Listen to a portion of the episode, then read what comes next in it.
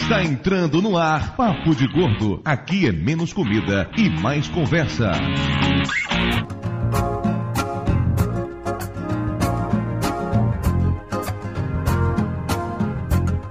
Os meus olhos coloridos. Ouvintes de peso, univos! De Salvador, aqui é Dudu Salles. E seguindo o conselho da minha numeróloga, a partir de agora me chame de Dudu de Salles. O que, isso tem a ver com o tema do programa? É porque alguém virou de Sá. Ah, é, tá certo. Nossa, eu nem lembrava mais disso. Melhor isso do que Dudu Salijó. Não, Dudu Salijó, esquece. Nossa, você precisa ver se, se algum ouvinte vai conseguir fazer a associação, né? Ô Flávio, você É, mudou seu pra. Soares de Z pra S, então tu tá sem moral pra zoar essa. Verdade. De Salvador aqui é Mayra e esse programa vai ser babado, confusão e gritaria. Também não reconheceram a citação. Essa eu boiei. Isso é como uma das pessoas que vão ser abordadas aqui fala no Twitter. Ah, Nossa, você seguiu a pessoa só pra poder fazer isso. Eu sigo essa pessoa há mais de um ano. Nossa senhora, Mayra, que vergonha. Não diz pra aí que você é minha amiga, pelo amor de Deus. Já escrevi dois posts sobre ela. Ainda bem que eu não leio o papo de gordo. Tentando fazer uma referência mais fácil das pessoas entenderem. De Nova Iguaçu aqui é Lúcio, e como diria o dono do boteco, os meus ovos coloridos. Meu Deus do céu. Não, não existe uma lei contra isso, não, cara. contra ovos coloridos. Contra os ovos coloridos de boteco, aqueles cor-de-rosa que você come e fica peidando a semana inteira. É, aqui de São Paulo é Flávio, e gravar um programa sobre cantoras gordas sem a Fafá de Belém é um sacrilégio. Tudo bem, foi um, foi um comentário elegante, eu diria até. Elegante chamou a Fafá Belém de gorda, é elegante. Ela é magrinha? É, Ela é gorda nos peitos. Quando o programa for Grandes Peitudas da Música, com certeza vai Jaraçatuba, São Paulo, lá pra todo mundo, eu sou Eduardo Moreira e temos duas personalidades nesse programa. Uma foi chamada por Cazuza de Billie Holiday brasileira. Já a outra gritou histericamente pra um rato gigante computadorizado em caminhos do coração. Assistia, hein, pai? Assistia! Cara, foram os 15 segundos que você troca de canal, você vê uma coisa que você não acredita que. Sei como é que é. A gente tá passando na cozinha, a empregada tá vendo. A gente tá trocando de canal. Ninguém admite que vê, mas todo mundo vê. Ah, é como enchente na TV, né? Você não consegue escapar. E de Rio Claro, São Paulo, aqui é Wagner e não jogue fora esse podcast no lixo. Eu pensei agora. Percebemos. Além de magro, faz uma abertura ridícula dessa. Eu realmente não sei porque eu convido esse cara aí no Papo de Gordo. A culpa é da pauta do Lúcio. Pois é, ouvintes de peso, estamos aqui para mais um episódio da série Grandes Gordos. Dessa vez abordaremos as grandes gordas da música. Especificamente, duas pessoas muito famosas no Brasil, muito amadas. muito idolatradas. Uma verdadeira legião de fãs. A Sandra de Sá e a Preta Gil. E para falar sobre essas pessoas assim tão fantásticas, trouxemos aqui hoje dois especialistas. Eduardo Moreira, bem-vindo mais uma vez ao Papo de Gordo. Obrigado, Salles. Olá, pessoal. Pra mim é uma satisfação pelos dois sentidos, né? Eu. Opa! Sandra. não, não, não, vamos explicar, vamos explicar. Pelo lado da Sandra de Sá, que eu acho uma das grandes intérpretes brasileiras, ela é sensacional, e pelo lado da Preta Gil, que garante sempre boas risadas. Então, vai ser bacana. Bom, se vocês ainda aguentarem ouvir as minhas galhofas e. Não, não aguentamos não. Wagner, agora é contigo. Agora tá trolando, olha A internet de 2 mega dele tá, fez ele ficar animadinho, né? macho. Ficou valente, né? Falta de lag tá me deixando animado pra fazer piada. Ele casou e virou hominho. Então tá bom. Além de falar de música no podcast alheio, eu também falo sobre tecnologia. Visitem lá o targethd.net para ficar por dentro dos lançamentos do mercado brasileiro e internacional, daqueles brinquedinhos que a gente gosta de comprar. E também falo sobre séries lá no spinoff.com.br, blog e podcast de séries. Fazemos coberturas das principais premiações, mesmo que sejam de música. E é um dos poucos podcasts onde Eduardo Salles Filho só participou uma vez por ano. Acreditem se quiser. Eu não duvido. Esse ano eu não vou lá, diga-se passagem. Só de sacanagem. Esse ano eu não vou no spin-off. Tá gravado isso? Tá gravado. Tá gravado. Então tá bom. Wagner Brito, quem é você? O que, é que você tá fazendo aqui? Bem, eu recebi o convite do Dudu antes de tudo, né? É bom dizer que eu fui convidado. Quem não me conhece, sou do podcast musical Rádio Blá, onde a gente fala muita besteira e pouca coisa de música. E eu tô vindo pela segunda vez aqui no Papo de Gordo. Quebrei a regra de uma vez só por convidado, né? É que assim, na real, essa regra não existe, só pros convidados chatos, entendeu? Os legais a gente traz outras vezes. Por exemplo, o Moreira ficou um ano e meio pra voltar. A gente tá fazendo só agora, mesmo caso que você. Mas assim, o Rod, o Marcelo Salgado, voltam com uma frequência absurda. Pois é. O programa de hoje pesa exatamente 648 quilos, que nos dá uma média bem razoável de 108,5. Gostei, média aproveitável, já que temos aqui o Wagner Brito, que é um maldito magrelo. Enquanto vamos ali discutir sobre, sei lá, a profundidade das letras de Preta Gil, vamos pros e-mails.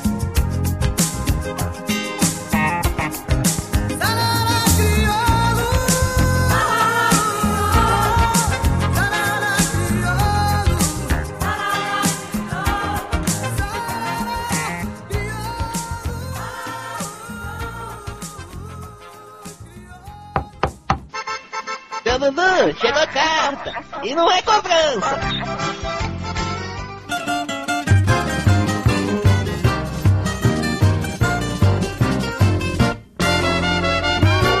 Muito tu bem, Dona Mayra Moraes! Palhaço, é um palhaço, eu disse a você que ia fazer isso, você ficou reclamando tanto na história do Muito Tu Bem, Dona Mayra Moraes. Ah, Eu me recuso, isso é palhaçada. Isso é palhaçada o quê, meu amor? É amor demais, é só isso. pra vocês que estão escutando o programa e não estão sabendo, essa gravação de mês está sendo feita ao vivo, via Twitchcam, via Twitchcast, na verdade. Eu e Dona Mayra Moraes aqui, em ritmo de carnaval, né, meu amor? Uhul.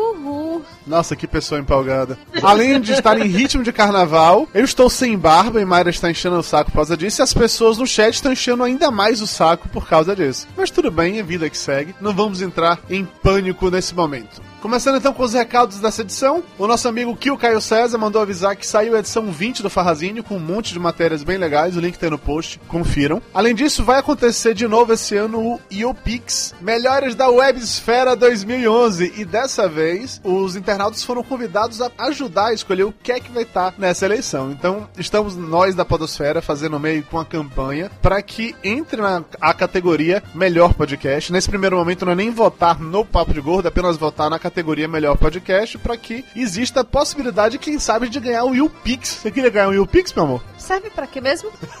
pra matar barata. Ah, então eu quero.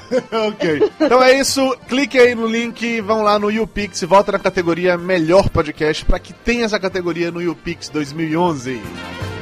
Dona Mayra Moraes, hoje é domingo, dia 27 de fevereiro. Amanhã, segunda-feira, dia 28, a data de publicação desse podcast. E também já estamos chegando na semana do carnaval, né? Em Salvador, em teoria, o carnaval começa apenas na quarta-feira, mas desde sexta-feira já tinha bloco na rua por aqui. É, beleza, né? Como diz o, o Drigo, o carnaval é um prenúncio do apocalipse zumbi. É quando as pessoas começam a ensaiar para saber o que vão fazer nisso. A gente já começou a montar nossa barricada aqui, né? Já comprou comida, bebida, já tá tudo aqui pra ficar em casa e de vez em quando ir no cinema. Ficar totalmente fora do circuito, porque convenhamos, carnaval não é pra mim, eu tô velho demais pra esse tipo de coisa. Mas, apesar de não curtir pra festa, eu gosto muito das atrocidades carnavalescas que acontecem aqui na Bahia. E Mayra é um especialista nisso. Então, já que temos uma longa tradição em fazer esse tipo de coisa no carnaval, meu amor, me conte aí quais são os sucessos da música baiana pro carnaval desse ano. E não faça cara que não sabe, que eu sei que você sabe. Olha, eu já andei traumatizando muita gente no Twitter, passando uns links aí do YouTube e tudo mais. Mas assim, eu tô apostando em alguns hits muito bacanas. Tipo, Vou Não, Quero Não, Posso Não. Pra mim, essa vai ser a música do carnaval. Se não for essa, vai ser Foge Mulher Maravilha, Vai com Superman. Essa Vou Não, Quero Não, Posso Não, que ficou famosa depois que uns carinhas lá fizeram tipo um clipe bem tosco, mas aí a música estourou foda. Ivete Sangalo canta essa música, todo mundo canta essa música hoje em dia. Como é que é a música? Canta um pedacinho pra gente, vai.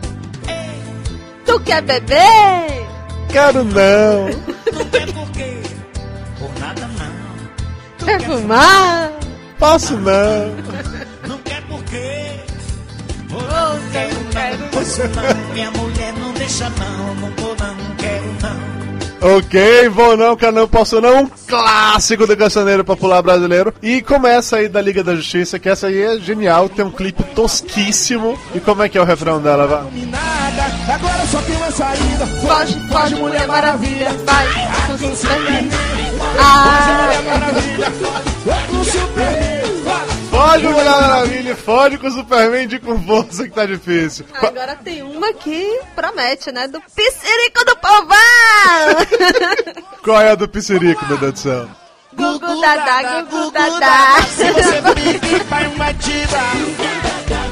Aí se você pique, Toma, negona. Toma chupeta. Toma negona. Na boca e na bochecha.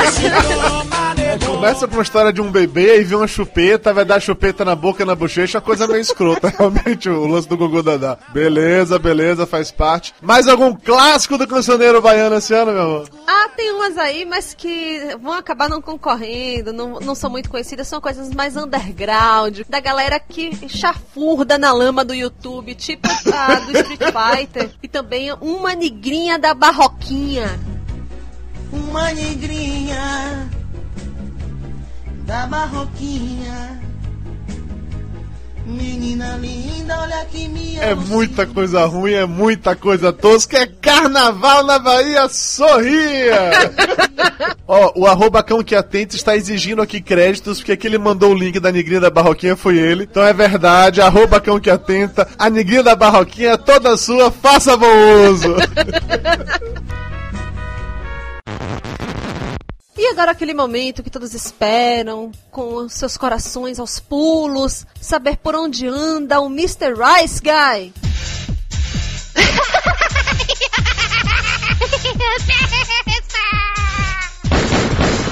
No more, Mr. Rice Guy.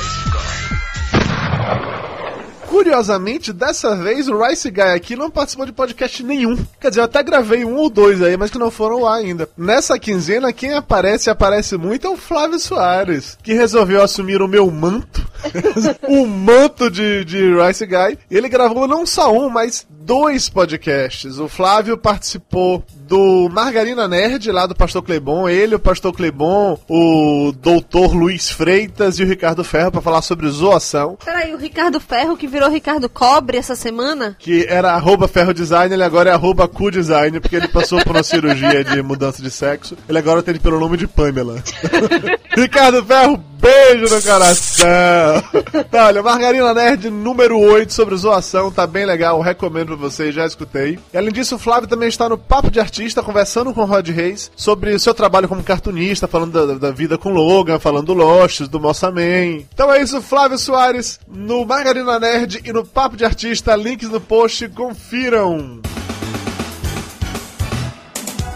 Vamos agora para os e-mails, começando com o e-mail da Calista, 29 anos, 87 quilos, de Osasco, São Paulo. Ele esteve com a gente no tour gastronômico, né? Exatamente, se for a mesma Calista, eu tenho quase certeza que é. Ele esteve com a gente no tour gastronômico, ficou até quase o final, né? Ela foi com a gente até o Black Dog. Isso. Ela diz o seguinte: Não sou uma pessoa zen, muito pelo contrário. Sou é bem estressada. Mas tem um motivo. O psiquiatra me diagnosticou com distimia, que também é conhecido como síndrome do mau humor. Eu acho que o Flávio deve ter uma parada dessa, viu? Ó, piadinha imbecil, tá? Agora, É. pra mim, quem tem distimia é a pessoa que é distimida. Ai, meu Deus do céu, Conrad está entre nós. Continuando e-mail. Por esse motivo, alterno períodos em que estou bem tranquilinha e outros em que posso matar um sem motivos claros. Isso se chama TPM, né? Sou professora e devo controlar esses impulsos dentro da sala de aula. Mas às vezes esqueço e faço besteira. Uma vez fiquei tão nervosa com o aluno que quebrei uma régua de acrílico batendo na mesa dele com muita força. Eu aposto que ela queria bater na cabeça do aluno, só não Dia desses aconteceu algo ainda mais bizarro. Fui fazer um favor pro meu irmão e ficar na fila interminável da secretaria da faculdade. Depois de duas horas, percebo que algumas pessoas estão furando a fila. O ódio foi subindo de tal maneira que não me segurei. Comecei a reclamar em voz bem alta, quase gritando mesmo. O povo em volta foi, fazer, foi fazendo silêncio, até que só escutava eu gritando. E assim que terminei meu discurso, fui aplaudida. Depois disso, quase bati na atendente. Ah, que menina estressada essa, né? Acho que dá pra imaginar os micos que pago graças ao meu humor. É isso, beijos a todos. Beijo pra você também, Calista, e pelo amor de Deus, fique relax, menina, fique relax. Agora o e-mail de uma pessoa desagradável, uma pessoa que eu nem converso no Twitter. Drigo Menezes, 66 quilos, do Rio de Janeiro. Amigos podcasters da pesada, ficou excelente o podcast. Mais uma vez paguei mico rindo como um retardado no ônibus das histórias que vocês contam, mas tudo bem, isso fa já faz parte da minha rotina. Resolvi escrever e dar o meu humilde depoimento de quem já esteve nos dois lados. Nos últimos anos, eu me transformei numa verdadeira bomba relógio. Tudo me irritava. As coisas mais insignificantes me tiravam do sério e a minha família acabava pagando o pato. Qualquer coisa era motivo para discussão aqui em casa. A causa disso tudo, o meu trabalho estressante em uma instituição financeira. Precisei me afastar do trabalho, tomar muitos, muitos mesmos remédios e fazer e fazer terapia. Hoje consegui recuperar o meu equilíbrio e não saio do sério tão facilmente. Nós temos que prestar muita atenção aos níveis de estresse que podemos suportar. O estresse vai envenenando a alma, levando a um ponto em que discutir vira hábito e acaba sendo a primeira opção. Isso pode tornar os relacionamentos difíceis e acabar com a nossa qualidade de vida. Isso vale para todos, zens e estressados. Olhando o Drigo, eu jamais imaginei que ele tivesse a menor chance de ser estressado. O cara tem aquela, aquele layout tão assim, ah, eu tô aqui e tal. Ele tem um, um layout bem zen, mas o humor dele é ácido que corrói. E-mail agora do Rafael, 33 anos, analista de sistemas de Niterói, Rio de Janeiro. Sempre escuto Papo de Gordo. Nunca deixo atrasar, está sempre no top da minha playlist. Quando escutei as bizarrices sobre como gente burra nos deixa estressados, decidi compartilhar um caso com vocês. Trabalhava coordenando o suporte técnico de uma empresa e quando os usuários não conseguiam falar com os técnicos, me procuravam de alguma forma. Eis que um belo dia, a secretária do escritório de uma filial nossa me manda uma mensagem no Skype. E aí tem aqui um diálogo que eu vou pedir honestamente que Mayra faça o diálogo comigo para não ficar uma coisa meio esquisita, tá? Pra fins de lógica, Mayra será a secretária e eu farei o papel do Rafael. Vamos fazer uma dramatização. Exatamente, dramatizando com um papo de gordo.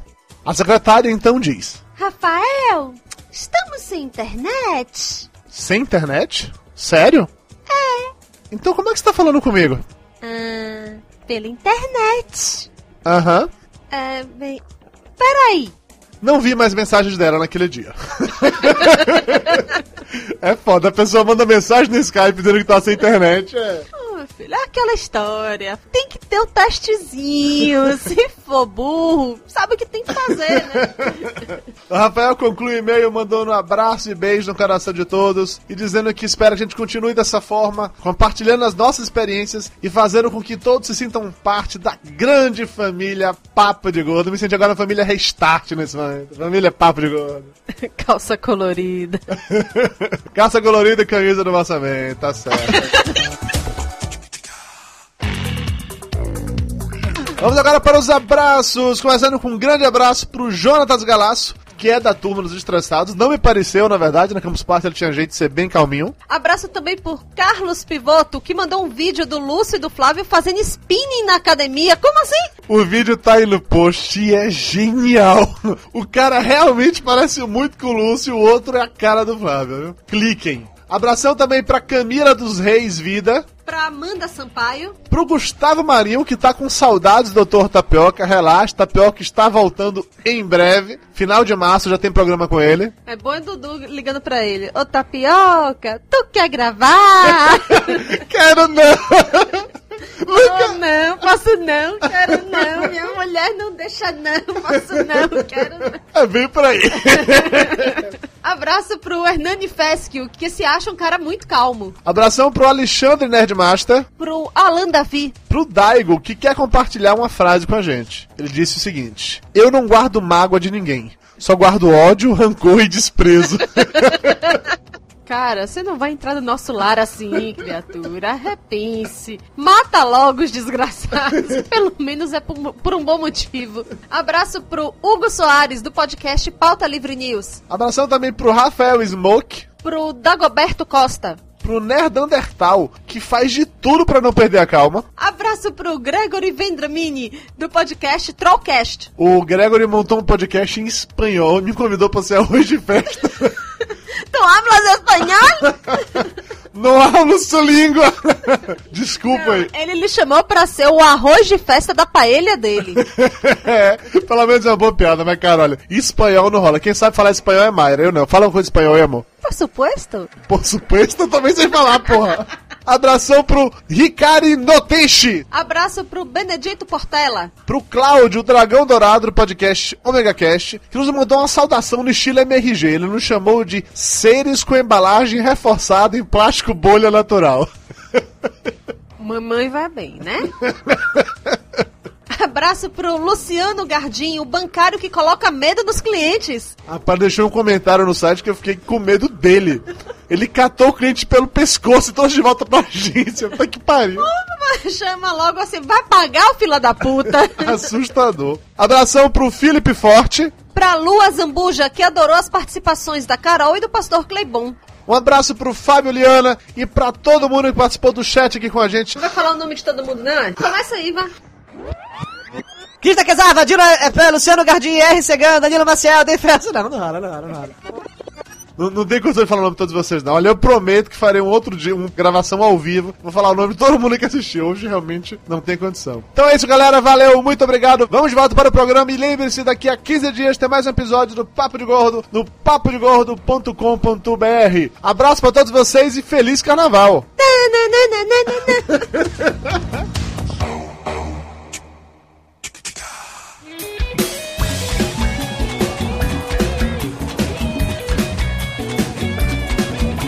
Estamos de volta e antes de entrar nessa pauta tão rica, vamos para o tormento cultural do tio Lúcio. Esse quadro ainda existe nesse podcast, cara? Existe, existe. Não tem- Existe, existe, nós vamos colocar inclusive uma musiquinha, tipo aquela da DreamWorks na abertura. E a gente joga o Lúcio na água.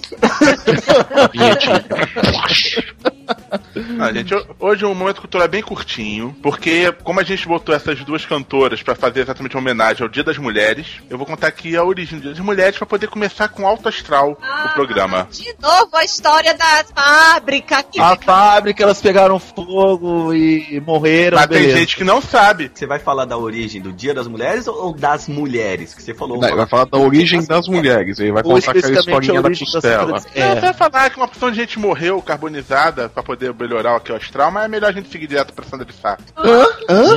O pessoal acabou de contar a história, que é o Dia das Mulheres. Surgiu porque uma porção de mulher morreu carbonizada num prédio aí de negócio de trabalho, no século passado, retrasado. Uhum. Tá. E, e aí, esse momento cultural vai, vai, vai terminar ou não? Acabou já? Peraí, só tinha isso na Wikipédia, é isso? Não, eu peguei aqui no suapesquisa.com.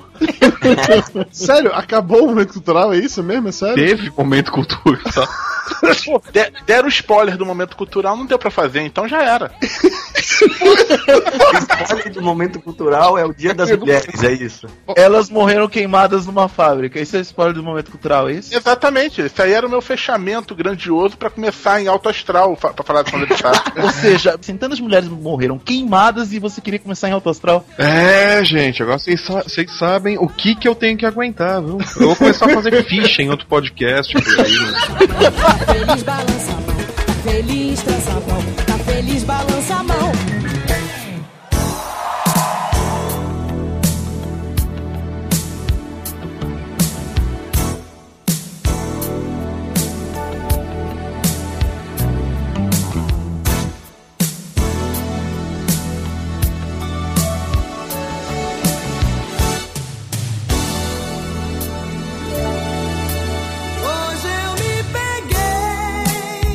Começando a falar então da Sandra de Sá, que no passado era apenas Sandra Sá. Em algum momento, não sei exatamente quando na sua carreira, alguém virou pra ela e falou que a, a numerologia do nome Sandra de Sá era melhor e ela mudou o seu nome artístico para Sandra de Sá, mas o seu nome real, Sandra Cristina Frederico de Sá, já estava lá o de Eu Sá. acho que ela foi na mesma numeróloga do Jorge Ben. Não, mas o Jorge Ben não foi o problema de direitos autorais que Jorge Benson ganhava os direitos autorais dele porque vinha confundido o nome, essas coisas. É, no Jorge Ben tinha um lance desse tipo. Em Ah, é, eu relação sempre a... soube que era por causa de numerologia, mas É, eu sempre, sempre soube desse negócio de numerologia, porque confundir Jorge Ben com Jorge Benson é, é, é então. difícil, né, pessoal? É, Jorge Benson é o filho. Jorge Benson! Nossa! Que genial, Lúcio! Honra de estar entre nós. Meu Conexão de 2 GB da Nito, cara. 2 GB? Não, 2 megas. Nossa, o cara tá muito excitado com essa internet de banda larga. Bem, tá bem larga pro cara. Tá né? insuportável. Mas voltando a Sandra de Sá, que é a pauta, e não a banda larga do Lúcio, tá? A Sandra de Sá é flamenguista doente. É, ninguém é perfeito, né? Ah, Vascaíno, tá. E foi considerada por muitos o Tim Maia de saias. Ela não ia nos shows? Tão feia quanto. né? Não, também não. É por causa do poder da voz e dela cantar soul, funk. Do groove, do swing que a mulher tinha. Ela tem uma, uma história musical de família. Ela é neta de um cabo-verdiano e seu pai era baterista. Então, desde cedo, ela estava envolvida com música. Ela ia pra baile de gafieira, tá? ela aprendeu a tocar violão sozinha, começou a compor suas próprias letras. Então, ela estava envolvida na música desde cedo. Não sei necessariamente explicar se esse tipo de coisa é genética ou não, porque. Porque não tem no Wikipedia essa informação especificamente. E o Instituto Petrasques não desenvolveu nenhuma pesquisa sobre isso. Sim, mas é fato que quando a pessoa nasce numa família assim, sei lá, os pais estão envolvidos com música, com arte, que em teoria eles já crescem nesse rumo, assim. Não, ela Sim. também veio do subúrbio, né? Ela era de Pirares, então sempre estava envolvida com samba. o- Tudo isso era muito forte. Então era natural mesmo que ela gostando ia acabar aprendendo e desenvolvendo. Se bem que a infância musical dela não foi ouvindo samba, ela ouvia mais Ray Charles e Sarah Vaughan, que foram elementos musicais importantes para que ela depois desenvolvesse todo esse swing que ela tem até hoje quando desenvolvia suas interpretações. Quanto ao lance do samba, isso veio num segundo estágio, se envolvendo dentro das comunidades cariocas, fazendo grandes amigos entre, entre os sambistas e depois ouvindo Moreira da Silva, Lana Bittencourt e por aí vai. Agora, peraí, como é que uma pessoa que cresce ouvindo Ray Charles e Sarah Vaughan vai gravar Joga Fora no Lixo? O mundo é um lugar engraçado, Flávio. Acontece. A Joga Fora no Lixo tem, tem um swing bem legal, cara. Ah, é, eu acho. Eu gostava, pelo menos, da década de 80, quando ela ia no show da Xuxa e cantava isso e dançava em casa. Imagina o Ray Charles no show da Xuxa. Imagina o Ray Charles cantando Joga Fora no Lixo. Cara, Caetano já cantou Leãozinho, hora essa, no show da Xuxa. E daí? Mas o Caetano é um chato!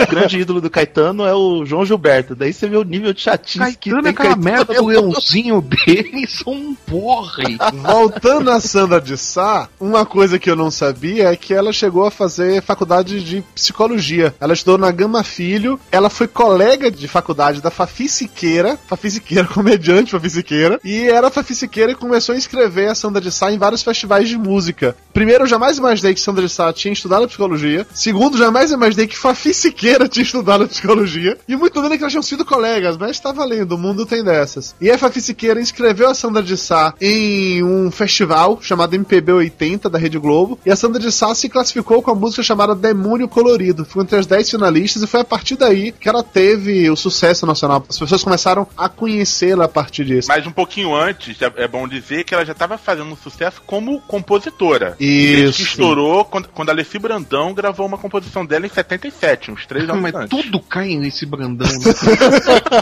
É porque primeiro a Sandra de Sá foi compondo, mas ela só foi se tornar famosa como intérprete realmente depois desse, desse festival. Não, ela realmente tem uma voz boa. Isso aí não dá pra negar. Daí ela foi contratada pela RGE, pela gravadora RGE, e na época o Cazuza trabalhava lá na RGE. E a partir disso os dois se tornaram amigos, a um ponto que o Cazuza foi padrinho de, do filho dela, do Jorge de Sá. Cazuza na vida da Sandra de Sá. Impressionante como esse povo todo se conhece, cara. Peraí, o Cazuza já era Cazuza pra influenciar a Sandra de Sá na época? Ainda que não. Tanto que o Barão Vermelho abriu um show da Sandra de Sá. E foi uma das Não, coisas que Cazuza ajudaram a impulsionar não a carreira. influenciou, É, um detalhe a ser registrado é que a proximidade da Sandra de Sá, a princípio, era mais com a família Araújo, ou seja, os pais do Cazuza. E aí, envolvida nesse meio todo, alguns, entre aspas, atalhos foram cortados para que a Sandra de Sá alcançasse sucesso. Não que ela tenha cortado atalho. Não que ela precisasse cortar Isso. alguma, alguma É que negócio, tanta gente com talento por aí que não estoura, às vezes conhecer uma pessoa, não ter conhecido de propósito com a intenção de conseguir algo. Mas Exatamente. ter conhecido a pessoa certa ajuda. Exato, é. É aquela tudo coisa, se ela não tivesse, certa. se ela não tivesse qualidade musical nenhuma e ainda tivesse feito sucesso porque era amiga da família, seria uma situação, mas não é o caso, ela tinha qualidade musical. O fato dela ser amiga da família ajudou, claro, mas até aí ela- talento ela tinha. Um outro ponto que fez com que ela se tornasse ainda mais conhecida e isso estourou pra valer foi que o Tim Maia, que gostava do, do estilo musical dela, gostava da voz dela, convidou a Sandra de Sá pra fazer o dueto com ele no clipe do Vale Tudo. E a partir disso, cara,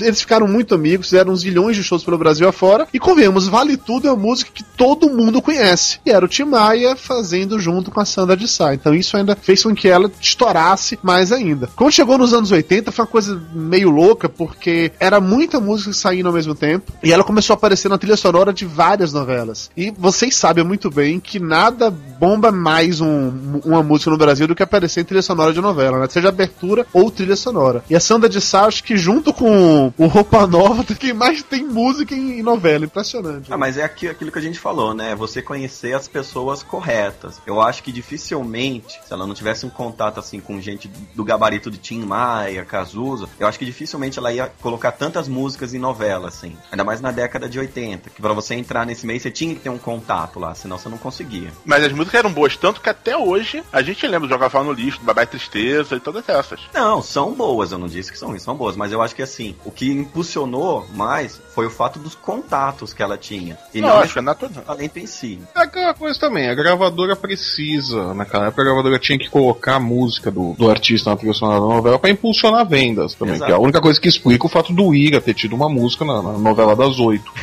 Você que fez o Ira ficar conhecido no país inteiro, né? O que chama atenção na Sandra de Sá é que, mantendo-se ainda nos anos 80, onde a indústria fonográfica era bem diferente do que é hoje, era muito mais competitiva em termos de lançamentos e até mesmo na parte de vendas, é que ela, a gente pode contar pelo menos umas cinco ou seis músicas que ela facilmente colocou nas primeiras posições da parada nacional e músicas que se tornaram grandes hits.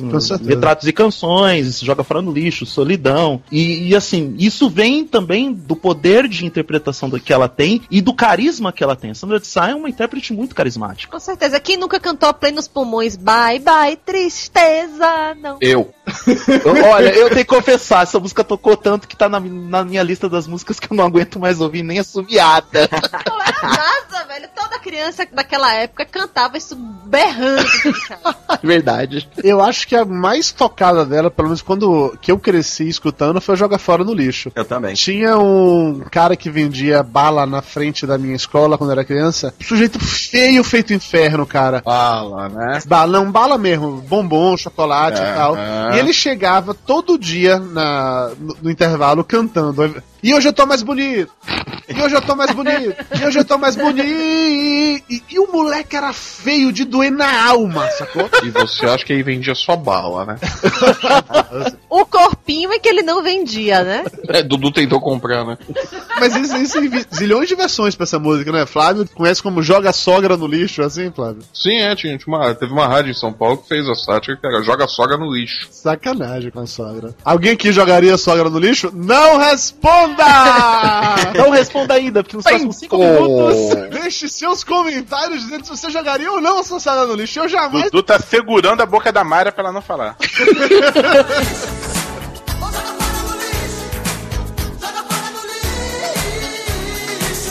Outra música de sucesso dela foi a versão daquela música do Peninha, sozinho, muito antes do Caetano estourar com essa música, há pouco tempo atrás. Ela cantava isso, só que era sozinha a música, não sozinho. E, curiosamente, quando essa música estourou com o Caetano alguns anos atrás, eu lembrava dessa música, mas eu não lembrava que tinha sido na voz de Sandra de Sá. E pesquisando pra esse programa, quando eu fui escutar de novo, aí a ficha caiu. Inclusive, eu prefiro muito mais a interpretação dela do que a do Caetano. É, ficou bem Mas melhor. Qualquer é. música fica melhor na voz de qualquer outro intérprete que não o Caetano.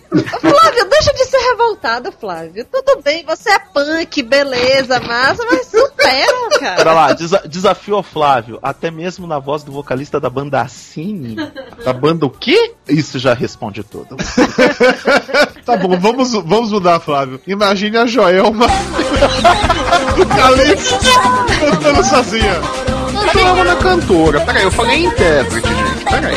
Intérprete. Qualquer música na voz de outro intérprete fica melhor do que pelo Caetano. Joelma não é intérprete, pô. Até se Chico Buarque resolver cantar essa música? Chico Buarque não é intérprete, porra!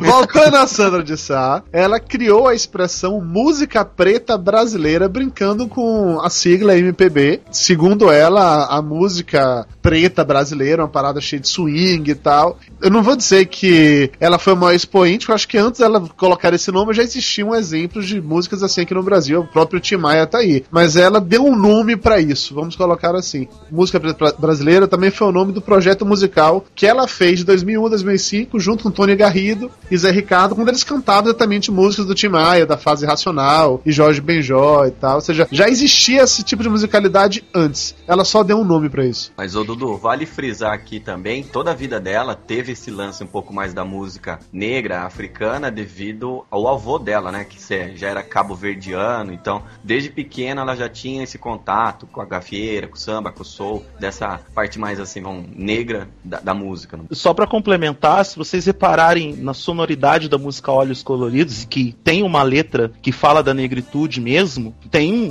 um, um certo groove, um certo swing africano na, na parte sonora da, da música. E eu me lembro, da minha memória, desde a infância, mui- muitas negras que eu vi aqui por Araçatuba e região queriam imitar o cabelo, o jeito, as roupas da Sandra de Sá por causa da identidade visual e musical. É, hoje em dia que ela tá com aquele cabelo meio maluco, aí ninguém quer imitar, não, né? Ah, quando a pessoa começa com isso, bom, tipo, Pra lá, velho.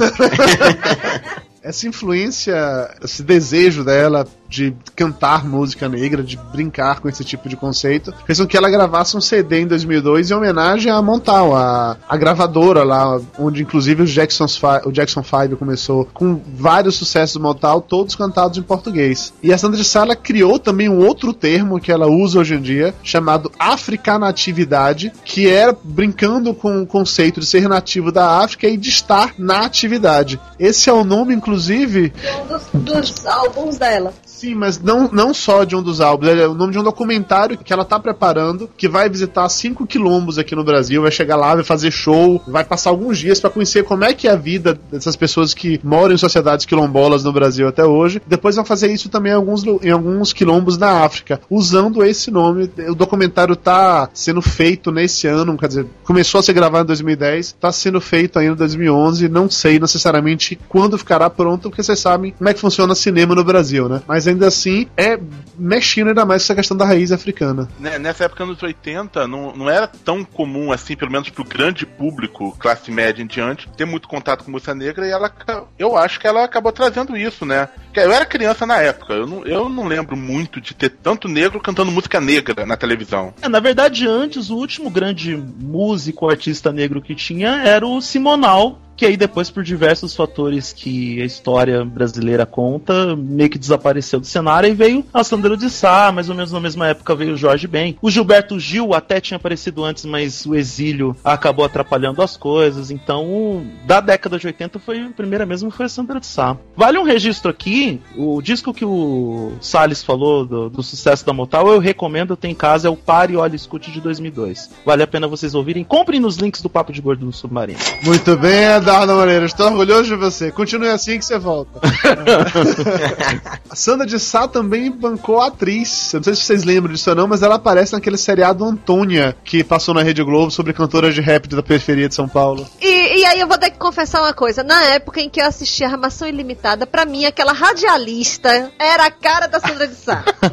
Mas ela fazia um estilo Sandra de Sá total. É, ela era meio que uma cover, né? Da, da É, Sandra porque a de Sá. Sandra de Sá já tinha aquele jeitão assim, né? Meio moderno, mas também com é, brasileiridade, africanidade e tudo mais, assim. Então meio que chupinhou, né? O visual. Pra mim, total. Ali, é- eu não enxergava a atriz. Pra mim, era a Sandra de Sá fazendo alguma coisa na Armação Ilimitada. Eu posso estar falando besteira. Aquela lá não é a Nara Gil? Aquela gordinha que fazia locução? É, é sim. Tenho quase certeza que é sim. Não faço a menor ideia, desconheço completamente. Bom, se alguém souber, por favor, deixe nos comentários. Tá, mas alguém assistiu ao seriado Antônia? Eu vi Não. alguns capítulos, eu não Eu, vi. é, eu vi variado, assim, não acompanhei, não. Não, é bom, é, não é ruim não, é bom, é bom. E virou um filme antes ou foi depois? É, mas No- o filme é fraco, viu? O filme é fraquinho. Mas o filme é a continuação do seriado, é isso? É, mais ou menos, é tipo um antes e depois, sabe? Mas não, não ficou bem fraco, o seriado ainda é melhor. Mas sei lá, ela participar do seriado, até a Vanessa Camargo participou do High School Musical brasileiro, né? Então. É, isso não quer dizer muita coisa, né?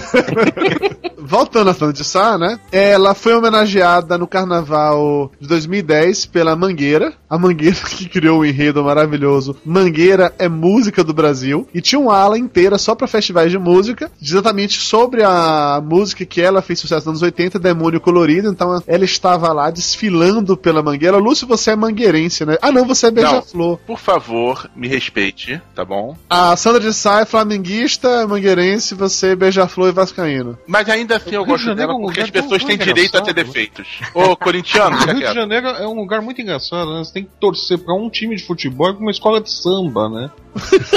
É, eu não entendo cariocas, mas enfim. No Carnaval de São Paulo, ela foi intérprete oficial da Leandro de Taquera, ela cantando lá, realmente puxando o samba enredo. Eu confesso a você, como eu não tenho paciência pra assistir escola de samba, então eu nunca vi Sandra de Sá puxando o desfile de carnaval. Moreira, você como carnavalesco do grupo? Ó, a minha cara. Opa, uhul! Carnaval 2011 é nós, cara. Cara, é Carnaval de São Paulo. Uma contradição em termos. Não... É só cantou uma musiquinha num showzinho lá que teve pessoal andando, né? Pois eu também não vi essa preciosidade, cara. Mas da Sandra de Sá, eu acho que tem um momento mais importante que me interessa muito. Eu acho que interessa ao Salles também, porque ele é publicitário. Que em 1997, uma marca de, de sandálias, que eu não vou falar o nome porque não paga royalties pro papo de gordo, veio com uma das campanhas publicitárias mais legais da história desse Brasil, que foi colocar um videoclipe ultra produzido para ser veiculado no- no- nos canais abertos de quase 4 minutos, onde tinha ao fundo a Sandra de Sá cantando a música Sou de Verão. É uma das propagandas mais legais que tem em todos os tempos. A música bombou, tocou de forma insuportável, mas insuportável pelo lado positivo, e é uma das melhores campanhas publicitárias que nosso amigo Washington Oliveto bolou para colocar na televisão brasileira. E apesar de não pagar royalty, essa merece, porque eu só uso o chinelo Raider por causa dessas campanhas inteiras, tá? Desde a primeira que eu sou desse tipo de chinelo até hoje. E é verdade, você lembrou bem. Eu adoro essas campanhas, eu tenho um DVD com uma coletânea com vários desses comerciais que eu sempre passo pros meus alunos, porque é um troço muito legal. Eu acho que toda a música que passou nessas campanhas estourou, estourou de com força, eu diria até. Fora que a música Sou de Verão, é- ela é muito bem produzida, muito bem mixada, foi um trabalho excelente que fizeram em cima da música, e por causa dessa música eu revi várias vezes o filme Fama, que nada mais é, o Sou de Verão, um cover da música Fame. Cara, eu juro que eu nunca tinha percebido isso, é verdade. Porra! Puta merda, o cara quer gravar um programa de música e não reconhece a referência óbvia, bicho. Dudu é, parou no rock dos anos 80 e ouve Frank Sinatra em casa. É só isso que ele conhece. Basicamente isso. Se o bom e velho Olhos Azuis não cantou, eu não conheço. Não, mas vamos falar do ponto alto da carreira da Sandra de Sá. Quando em 1990 ela ganhou pela segunda vez o troféu imprensa. Honra para poucos. Ah, não sacanei não, porque em 2010 ela foi indicada ao Grammy, porra. Grammy Grammy? Você quer, você quer comparar o Grammy com o troféu Minha Imprensa? Ainda latino e assim, Xuxa já foi indicado pelo Xuxa só para baixinhos. Então vamos com calma. Não, se, se, É, se a Hebe Camargo ganhou o Grammy Latino, velho. O Grammy Latino tem umas seis ou sete categorias pra música brasileira. Claro que alguém vai acabar sendo indicado sempre. Uma das curiosidades mais legais da Sandra de Sá, ela comentou isso numa entrevista no programa do Jô, que ela vive o tempo inteiro com um gravador ao lado dela, porque ela tem aquelas inspirações malucas de música pra compor, e que ela já perdeu várias vezes aquela música que ela achava que era a melhor de todas, então que ela tá sempre um gravador. Ela dorme e do lado da cama um gravador e um violão, ela vai tomar banho, tem um gravador no banheiro, ela sai pra caminhar, tem um gravador que ela fica carregando o tempo inteiro, porque já perdeu composições. Eu disse que uma vez ela tava sem gravador, ela ligou pra a secretária dela, pra ajudante dela que seja, e começou a cantar a música pra mulher no telefone, que era pra mulher lembrar, pra ela conseguir fazer a música depois. Pô, eu acho genial isso, porque assim, ela em várias entrevistas ela já disse que ela é um espírito livre. E isso é prova de que ela é um espírito livre. Pessoa que tá nesse mundo pra fazer o que dá na telha mesmo. Exatamente, até se vestir do jeito que ela se veste, né? é muita liberdade aqui. Eu quase acreditei na teoria de que a Sandra de Sá se colocava parada em pé diante de um quadro branco, e aí vinham umas 15 pessoas com tintas de diversas cores e jogava. Peraí, mas tem um motivo para Sandra de Sá estar aqui. E não é só porque ela canta bem. Sandra de Sá fez gastroplastia. Emagreceu 25 quilos. Você sabia disso, Dudu Salles? Não sabia, não. A Wikipédia não me disse isso, não. Pô, peraí. Vou atualizar agora. Um minutinho. Olha só. Deixa eu dar dois motivos pra vocês me zoarem, cara. Ah, eu tenho duas irmãs mais velhas e uma delas era aquele tipo de gordinha é, sabe? Uma, a do meio é sempre a mais divertida, né? E aí toda vez que cantava o tal dos olhos coloridos, isso quando eu tinha os meus 6, 7 anos de idade, ela pegava os cabelos dela e começava a puxar pra cima pra ficar que nem o cabelo da Sandra de Sá, pra ficar gigante. E aí começava com as mãozinhas. Sararapiolho! Sararapiolho! Sararapiolho é ótimo! Pois é. Dudu, pode atualizar aí que já tá informação na Wikipédia. A relação do Papo de Gordo com a Wikipédia é tão presente que agora eu vou falar a atualização do Wikipédia ao vivo, né? meu Deus, que medo, meu filho. Bora falar de putagia, pelo amor de Deus.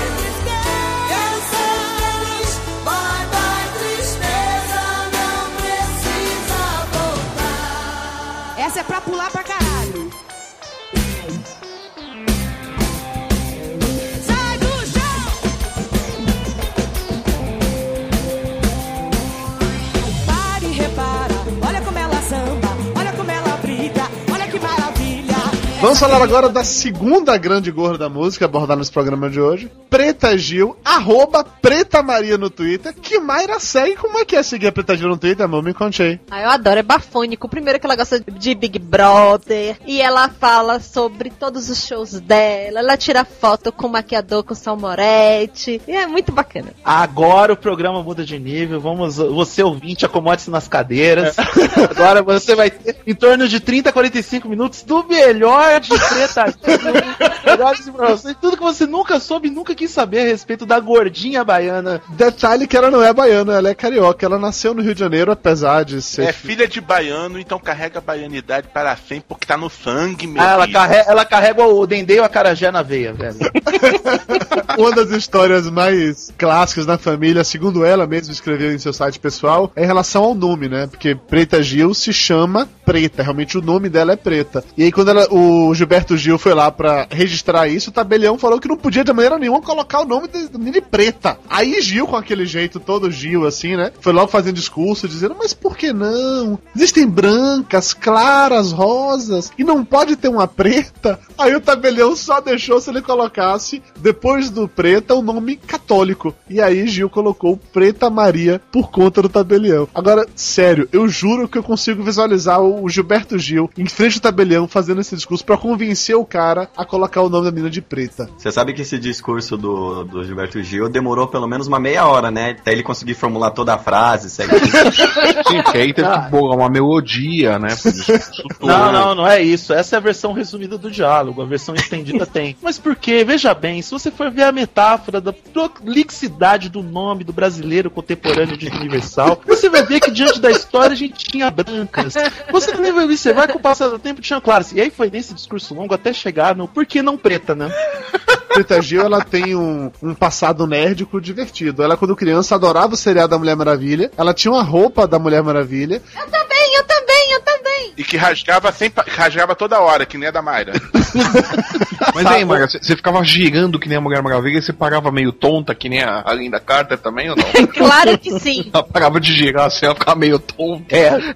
E a Preta Gil, ela saía girando pela casa e ela também ganhou patins na época. Então ela girava ainda mais heavy metal. Sabe? Nossa, imagina. É, Aquele- o Gilberto Gil é louco, né? Aquela mini bolinha girando, andando de patins, com capa de Mulher Maravilha, que máximo. O Gil é um irresponsável, né? Fala sério, né? Pensar uma criança numa arma, né? Na mais tenra idade. O Gilberto Gil é o autor de uma música chamada Geleia Geral. Procure essa música na internet, aí você vai ver o quanto que ele é irresponsável. Eu juro que eu não queria confessar esse tipo de coisa, mas na época que eu era professor na escola, a gente fez um jornalzinho na escola com os meus alunos e o título do jornal era Geleia Geral.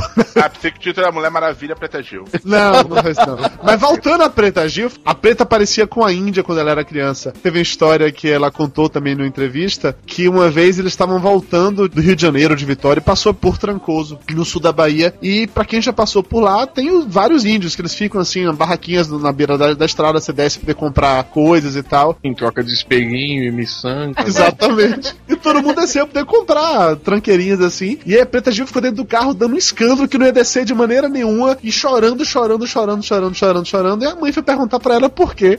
A Preta Gil disse que não ia não. Porque claramente aqueles ali eram os pais de verdade dela. E que queriam devolver ela pros pais. Que ela não ia sair do carro de maneira nenhuma. Ficou com medo e fosse devolver ela pros índios. Dada a cara. Eu não sei se na família dela tinha esse hábito, mas na minha De família. devolver as pessoas pros índios? Não, mas meu pai e minha mãe faziam. Ficavam me sacaneando dizendo que eu era filho de cigano, que se eu não me comportasse, que ia me devolver pros ciganos. Geralmente faziam isso com ela, dizendo com índios, não tenho certeza. Normalmente, normalmente- os pais não deixam as crianças assim perturbadas, sabe? Isso gera psicose, a criança pode se tornar um psicopata no futuro. Agora, imagine, imagine que tenso você já ser filho do Gilberto Gil e ele falar que vai te devolver pros índios. Isso de Não, imagina você ser filho do Gilberto Gil e falar que vai te devolver pros índios. A melhor resposta é jura. Não, não, não, não, não. É não. uma promessa. Não, não. A conclusão dessa frase é: alguém perguntou a opinião dos índios sobre isso? Podia ser pior, né? O, o Gilberto Gil podia falar que ia devolver ela pro Caetano.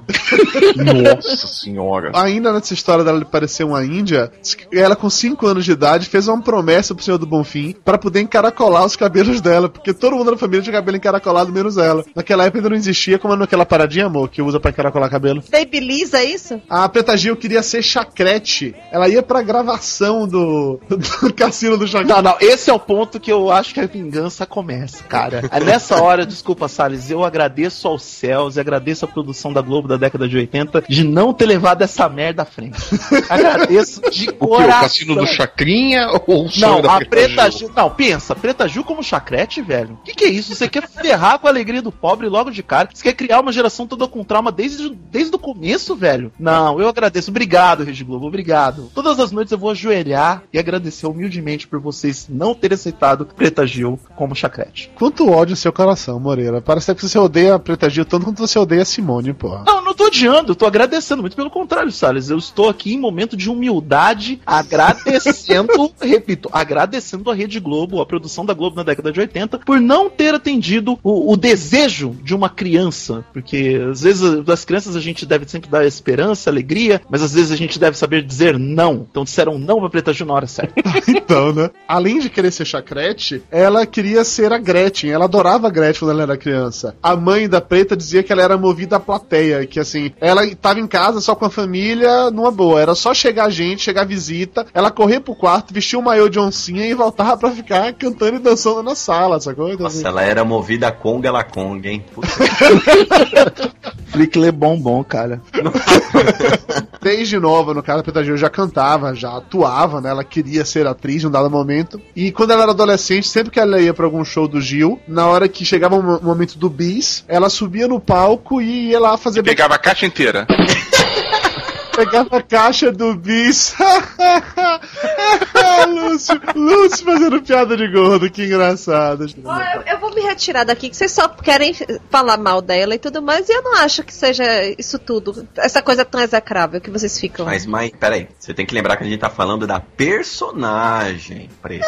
Inclu- Inclusive a personagem, acho que a que se propõe, ela tem. Ela é exitosa sim. Aqui se propõe. A fazer a, a Noite Preta, ser um momento de diversão lá. Ela não, não diz que canta que é essa diva, ela não é uma, uma Beyoncé, mas pra cantar o que ela canta, pra alegrar a- o show dela e tudo mais, eu acho que tá bacana. Pra fazer o, o- puxar o bloco dela pra, pros fãs e tudo mais, eu acho que ela é muito melhor do que muita gente que tá por aí fazendo sucesso. E sem contar que Preta Gil também foi apadrinhada por ninguém mais, ninguém menos do que Ivete Sangalo, tá? Que não é Ah, mas os não. fãs da Cláudia Leite acham isso uma merda. Vocês, que, vocês aí, Dudu, Mayra, que estão aí na Bahia, é, existe a mesma, mesma rivalidade, fãs de Ivete Sangalo e fãs de Cláudia Leite, como existe rivalidade entre fãs de Restart? Vai lá no post que eu falo da, da Ivete Sangalo pra você E ver. depois falam que carioca é bizarro por torcer pra Flamengo Vasco, torcer pra Mangueira Beija-Flor. Aí, Ivete Claudinha Leite, pelo amor de Deus, né?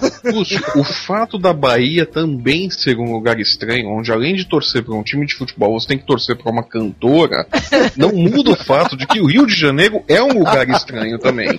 Não, tá, ó, uma coisa eu admito. Quando ela cantou no Big Brother, fiquei assistindo Puta que pariu, acabei de ver que eu vou fazer uma porra de uma confissão foda agora. Acabei assistindo o pay-per-view, aí eu vi o show que ela fez, foi bom pra caramba. Muito bom. A Noite Preta é bacana, tem um público bacana, ela, tá, ela viaja o Brasil inteiro fazendo esse show. E se não fosse bom, não tava vendendo DVD como tá vendendo, numa época de pirataria e tudo mais, e ela não tinha o público que ela tem. E detalhe, ela ainda é uma. Ela entende muito de- do negócio, empresarialmente falando, não sei se deve ter alguém por trás pra orientar, mas enfim, ela tem um nicho muito específico de atuação, ela tem um público es- específico de atuação e ela dialoga com esse público muito bem. Não há como negar. Tudo bem, dialogar com o público bem e ter respaldo do público tudo mais. Não quer dizer muita coisa, que até aí Banda Calypso também tem, o El Chan também tinha. Ok, E é por isso que, assim, você tem o direito de não gostar. Não quer dizer que você vai na loja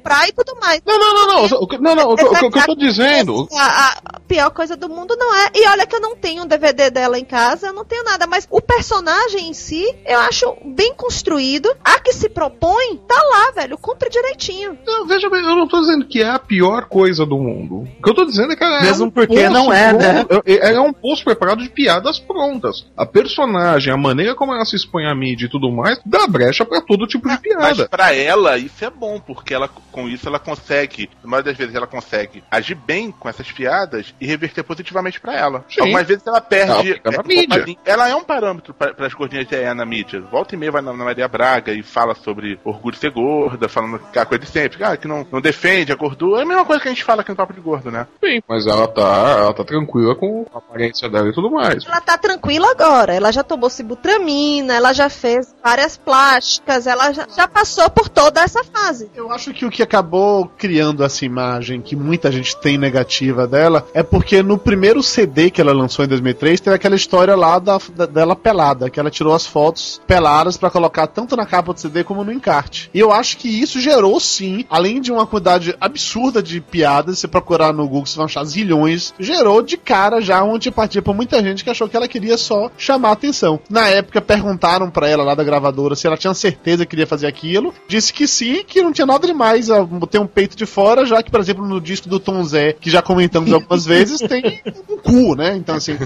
Então, que ela gostaria que um peito de fora ia causar toda essa polêmica, né? mas na, na real causou e causou muita polêmica. Mas você vê, se fosse esse ano, por exemplo, saindo aquela mesma capa, não causaria tanta polêmica. Não, e lhe digo mais, e por que causou? Porque era uma mulher que tava fora do padrão de beleza. E não era apenas uma mulher. Era filha de- Não, não, é- aí, aí- aí junta-se uma série de fatores. Não é só porque era uma mulher que tava fora do padrão É uma mulher que tava fora do padrão de beleza, que o restante do país nunca tinha ouvido falar quem era. Tá? De repente, do nada aparece Preta Gil com um CD e nua. O, o pacote veio completo. Por isso que eu tô falando. é- Ela, ela veio com a piada pronta já, né? O pessoal tira e tudo mais, tem o trabalho dela, ela tem méritos, ela se manteve na mídia. Hoje ela lida muito melhor com a situação. Lida, mas quando ela surgiu, ela surgiu com o pacote pronto. É óbvio que todo mundo caiu matando E, mesmo. e surgiu meio o que pânico peitando- na TV caiu ainda com crueldade pra cima dela. E o pânico surgiu- que a TV fez com ela foi crueldade mereceu o processo, inclusive, que levou. Chegou muito perto do bullying que todo mundo aqui Sim. sofreu na escola, né? O que foi que o Pânico fez? Pra quem não sabe, o que foi que o Pânico fez? O pânico pegou a perseguição com ela, por causa, se não me engano, acho que foi do, do, do caso que ela perdeu o biquíni na praia. É, que ela Que tava ela entrou na água e tal, ela saiu sem, sem a roupa. Cara, o pânico caiu matando em cima dela, mas sistematicamente em cima disso. Sabe? A coisa deixou de ser uma piada, deixou de ser um fato que foi noticiado em diversos veículos, um monte de gente fez brincadeira em cima daquilo e não foi processado. Mas o pânico virou aquela coisa sistemática, aquela coisa do tá, deixou de ser uma piada, vamos fazer uma coisa humilhante agora. Foi onde foi levantada toda essa questão do fato dela, dela ser gorda, de tudo mais, onde voltou toda essa questão da ridicularização dela. O pânico tomou o processo por causa disso, que exagerou feio na piada. E foi merecido o processo do pânico, porque eles erram a mão o tempo todo. É, isso que eu ia falar. O Pânico, ele é famoso por é, elevar a piada até o extremo. Não, é, eles passam, eles cruzam a linha da piada, da grosseria, com uma facilidade absurda. Mas eu acho necessariamente porque pegaram tão pesado com ela nesse primeiro momento, nesse início, que hoje ela lida melhor com isso. Eu acho que hoje, todas as piadinhas que rolam, e ainda hoje rolam, a impressão que eu tenho é que ela consegue se sair melhor, assim, que ela consegue reverter a situação mais facilmente. Que já percebeu Ah, mas aquele é- negócio de que se você processar todo mundo, você gera antipatia nas pessoas. Sim. E recentemente ela processou a galera do CQC, né? Um cara do CQC. E também tem aquilo, é a questão da experiência, né? Você não vai lutar todas as batalhas. Não, você vai lutar depois- aquelas que valem a pena. Por Depois exemplo, tem outra, processar a um mídia. podcast seria uma coisa muito errada. Eu também acho. Preta Gil, beijo no coração. Outra coisa também, tem um detalhe. Não só o fato de sair processando o mundo a torta direito. É aquele negócio que até a gente tava comentando em off. Quanto mais você pega pilha numa piada, mais essa piada aumenta. Uma pessoa pública como é a Preta Gil, se ela não souber ter um jogo de cintura pra lidar com isso, no começo ela não tinha jogo de cintura nenhum. Agora que ela tá tendo um pouco mais. Mas se não tiver, a escala de consequências aumenta. Você tem perda de vendas na gravadora, a sua imagem perante o público cai, os seus acordos publicitários diminuem. Então, precisa ter. E se você demonstrar que tá irritado com algo, essa coisa vai crescer sem parar. Você não concorda, dona Mário Moraes? Vá tomar.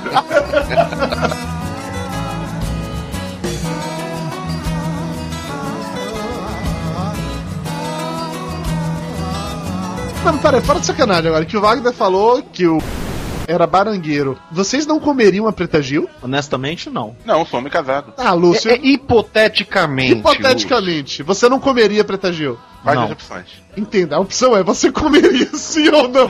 Não, Moreira não. Wagner, Não. Lúcio, Tô pensando. Demorou- Deixa eu ver de novo aqui a capa do CD que aparece de peitinho de fora. Flávio. Olha, É a segunda vez que você me faz essa pergunta. A primeira vez eu falei não. Ah, Pra justificar a mudança da minha resposta, depois que eu assisti um programa que ela faz, acho que no Multishow, no GNT. que é num elevador, e fica fazendo pergunta de sexo e tal, ela parece gostar tanto da brincadeira, cara, que ela até iria só pra conferir se entender mesmo. Eu iria na Preta Gil fácil. Eu iria só pra tirar a prova dos nove, viu, cara?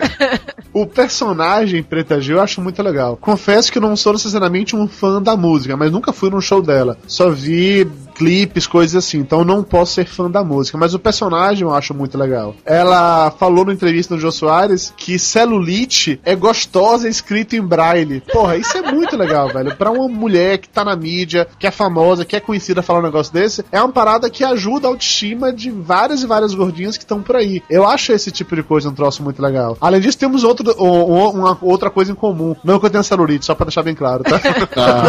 ok. Você é filho do Gilberto Gil. Não. A Preta Gil adora falar palavrão. Eu adoro falar palavrão. E aí diz que o pessoal do, do show dela, o diretor do show e tal, meio que criou uma cota de palavrões porque ela falava muito palavrão ao longo do show. Aí ela tem, sei lá, ela pode falar um cu durante o show inteiro. Só pode falar uma vez. Aí, quando ela quer falar mais vezes isso, ela coloca a galera pra falar. Então ela inicia a frase aponta o microfone pra galera, da galera gritar. Que aí ela mantém a média dela de palavrões. Então, assim, o personagem Preta Gil eu acho muito legal. Independente da música dela, que confesso que eu não sou um fã, mas o personagem eu acho muito interessante. Mas. E caminhos do coração? Então, Peraí, a gente elogiou a Preta Gil, falamos do problema do respeito de bullying do pessoal, mas a gente não pode, assim, é um compromisso nosso da gente ressaltar também o- as pequenas trapalhadas que Preta Gil fez na carreira. tá bom. A sua novela preferida, aquilo ali, não merece ser classificado como nada, né? Vamos- Vamos combinar.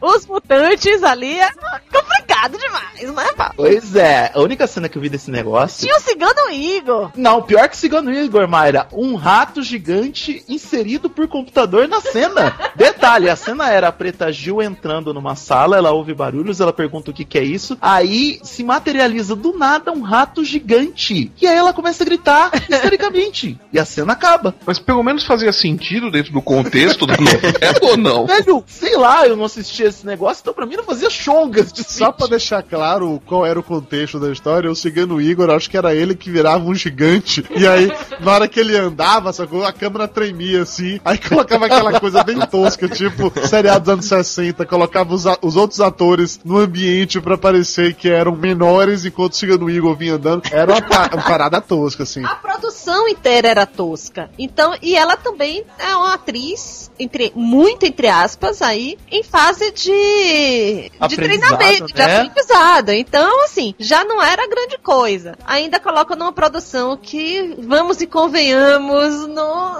não primava pela qualidade. Então, deu nisso. Mas antes dela ficar famosa, ela participou de uma novela da Globo. Foi péssima. É agora que são elas o nome da novela. Ela fazia o papel da Vanusa. Agora eu não me lembro dessa novela, não. Eu lembro dela em Opaió, que ela faz a pontinha. E eu lembro dela agora em Tititi, que ela apa- apareceu também sendo ela mesma, que foi pra fazer um vestido lá com o Victor Valentim e tal. Agora, essa primeira participação, não lembro, não. Ah, mas o Lúcio lembra. O Lúcio, como eu noveleiro, tá- lembra. eu lembro, ela era muito fraca a personagem, cara. Muito Mas fraca. era, uma- era uma espécie de vilã, não era? Era uma vilã e era posicionada como gostosona, só queria pegar, coisa e tal. Nossa, era muito ruim, cara. Não, era Ah, muito ou seja, praticamente a Preta Gil.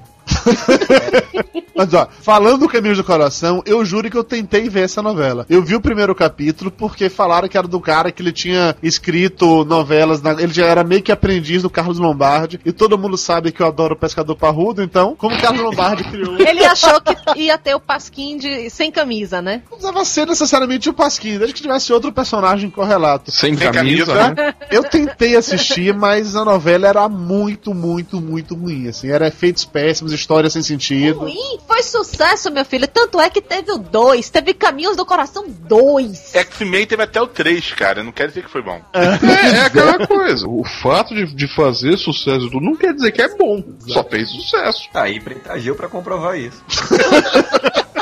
Só um detalhe sobre o sucesso dela. A- aquela musiquinha foi atrás de mim na Guanabara. Quando lançou o primeiro disco, tocava ela sem parar nos rádios. Hoje em dia, quando vai cantar qualquer música da Preta Gil, essa mesma música que toca. Sei nem que música é essa. Aquela que é quando você me vê, eu vejo acender outra vez aquela chama. Você não quer que eu continue cantando, né? Por favor, por não, favor. Por favor, não. A principal música, a música de trabalho dela, cara. A única música que ela gravou desde a primeira vez que ela bota em looping nos discos, o pessoal não percebe. Não, mas tem vários cantores que também são assim, né, Lúcio? Normalmente eles morrem, né? Tipo.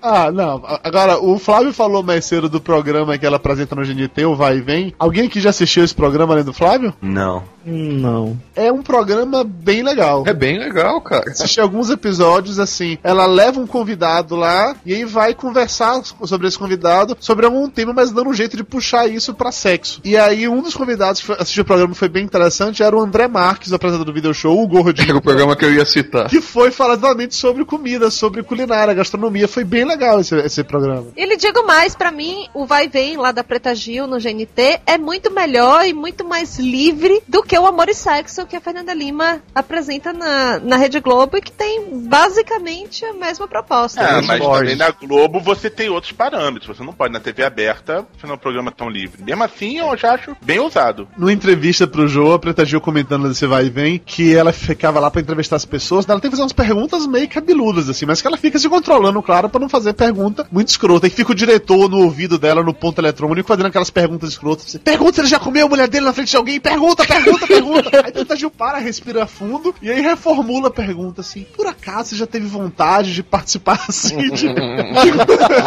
sessão de sexo coletivo?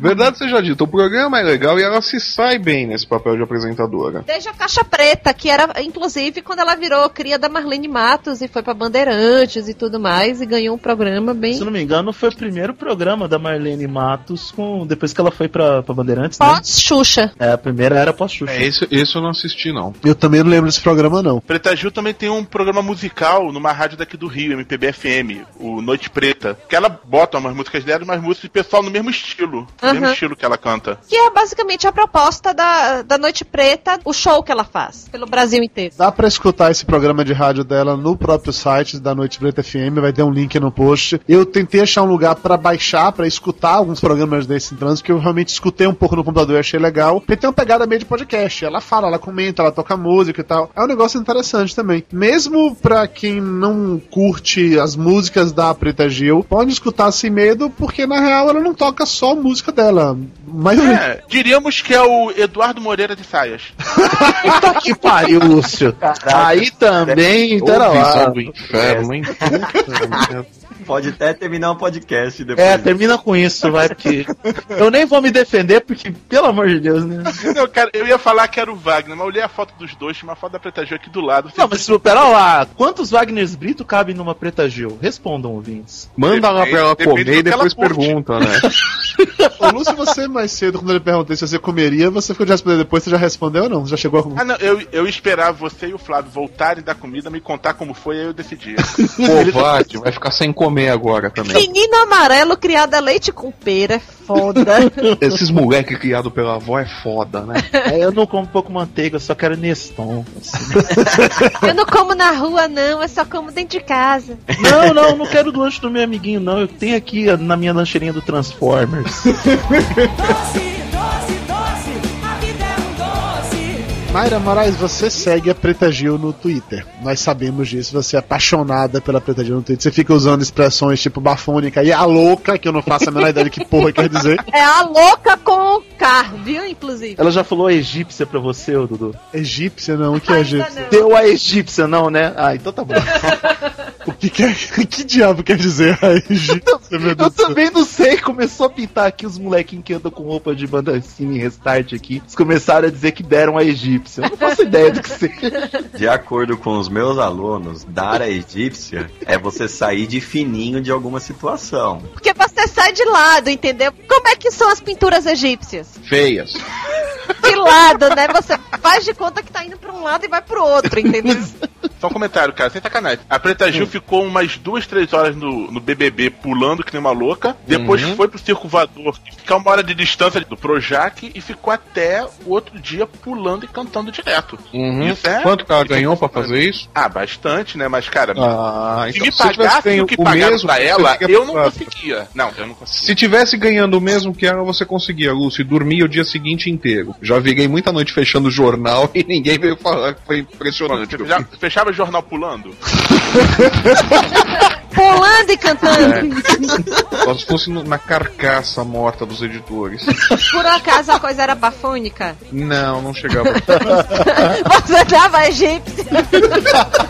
Por um acaso era babado, confusão e gritaria? Você tinha um maquiador chamado Salmorete? Boneco de pano, menino, menina que sabe o que quer. Se tudo que é livre é super incrível, tem cheiro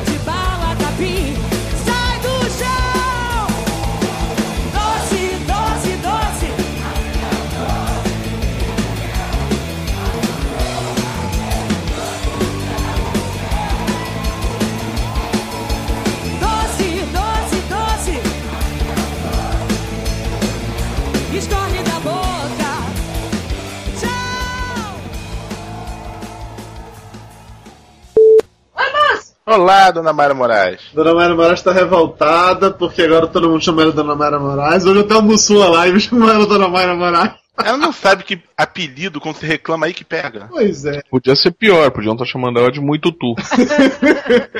Sempre pode ser pior, cara. Sempre pode ser pior. Mas foi engraçado hoje. Ela mandou alguma coisa pro Mussua Live, a Mussua Live respondeu dizendo: Valeu, Dona Mayra Moraes. Ô Salles, eu vi você falando a respeito da Wikipédia, acho que você vai chegar à mesma conclusão que eu. Parece que foram os caras da Deciclopédia que escreveram as informações da Preta Gil, né? O que acontece é o seguinte: eu tinha primeiro olhado no site oficial dela. É o mesmo texto, cara.